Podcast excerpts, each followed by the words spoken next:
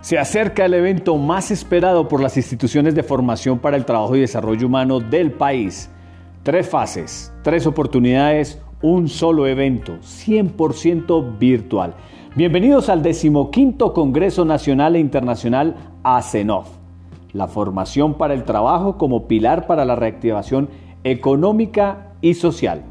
Fase número 1. Agéndate este 22 y 23 de noviembre para el conversatorio entre el SENA, DANE, Ministerio de Educación, Ministerio de Trabajo y ASENOF sobre las implicaciones de las cualificaciones en los currículos de programas de formación para el trabajo y desarrollo humano.